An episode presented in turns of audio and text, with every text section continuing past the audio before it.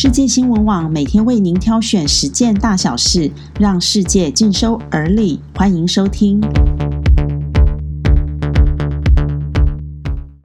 各位朋友，大家早安！今天是六月六日，星期六，我们没有休假，仍然与您一同关心世界大小事。今天凌晨最让人感到意外的消息是，纸风车剧团在巴黎的工作室遭遇火灾，两栋厂房全毁。初步估计损失五千万元。今年上半年因为疫情的关系，公演几乎停摆，好不容易才要解封，下半年的演出计划却因此受到影响。最近十年来，表艺团体基地不断遭到祝融的侵袭，包括一九九九年蔡瑞月舞蹈社、二零零八年云门舞集巴黎排练场大火，以及二零一九年悠人神谷老泉山上排练场失火。目前基地都还在重建中，希望这些艺术文化团体都能够浴火重生。因为美国最新的失业率数据大幅下降，美国总统川普特地召开记者会畅谈经济成长，甚至自豪的呼吁这样可以促进平等。川普提到非裔男子弗洛伊德死亡案，他说：“若乔治此时再看，也会说今天是伟大的一天。”虽然川普把经济复苏的迹象推论到可以促成人人平等，但事实上，如果仔细分析劳动部的数字，并非如此。五月的总体失业率为百分之十三点三，虽然比起四月的百分之十四点七还漂亮，但是其中拉丁裔的失业率高达百分之十七点六，非裔为百分之十六点八，是历史新高。而亚裔的失业率是百分之十五，只有白人的失业率降低到百分之十二点四，低于所有人种的平均值。这样真的能促成平等吗？川普应该要好好看看这些分析才是。虽然川普下令要军队投入全国处理抗争，但是国防部艾斯伯决定不与川普共舞。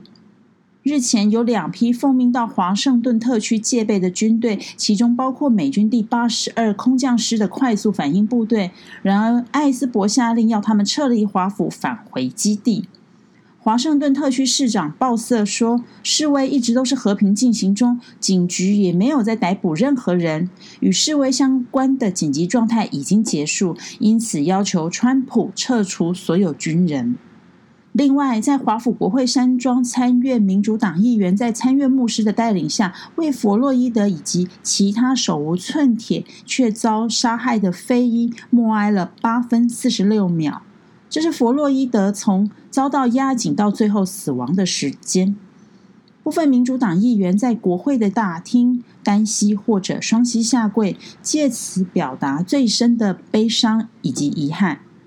另外，纽约监狱一名有着同样姓氏的弗洛伊德非裔囚犯患有哮喘以及糖尿病，两天前遭到狱卒喷胡椒喷雾后失去意识，送医不治。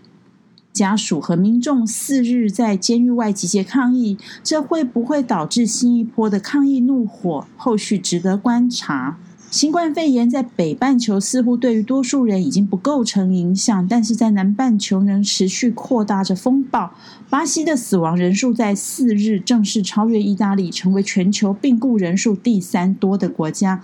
而墨西哥的确诊和死亡人数同样继续破纪录。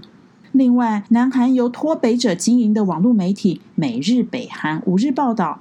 北韩平安南道的两家医院最近有数十人过世，而且死者都出现类似新冠肺炎的症状，也导致许多病患惊慌逃离医院。根据报道，引述消息人士指出，这两家医院一律把死因归咎于肺结核或者是肝炎，并且下令员工封口。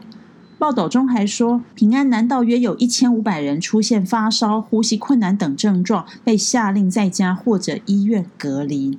在后疫情时代，德国与法国正在联手打造名为盖亚 X 的欧洲云端平台，用以减少对美国云端服务的依赖。预计明年初，欧洲厂商就可以把原本存放在美国的数据移回到欧洲。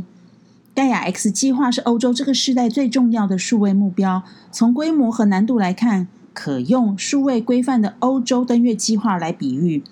德国总理梅克尔呼吁欧洲国家要团结起来，在数位经济时代强化欧洲的数据主权。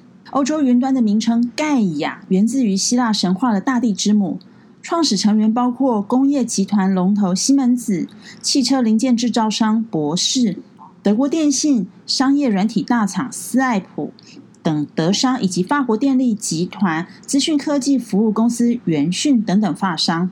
联合这些指标性的欧洲大厂，盖亚 X 能否与亚马逊、谷歌抗衡呢？我们拭目以待。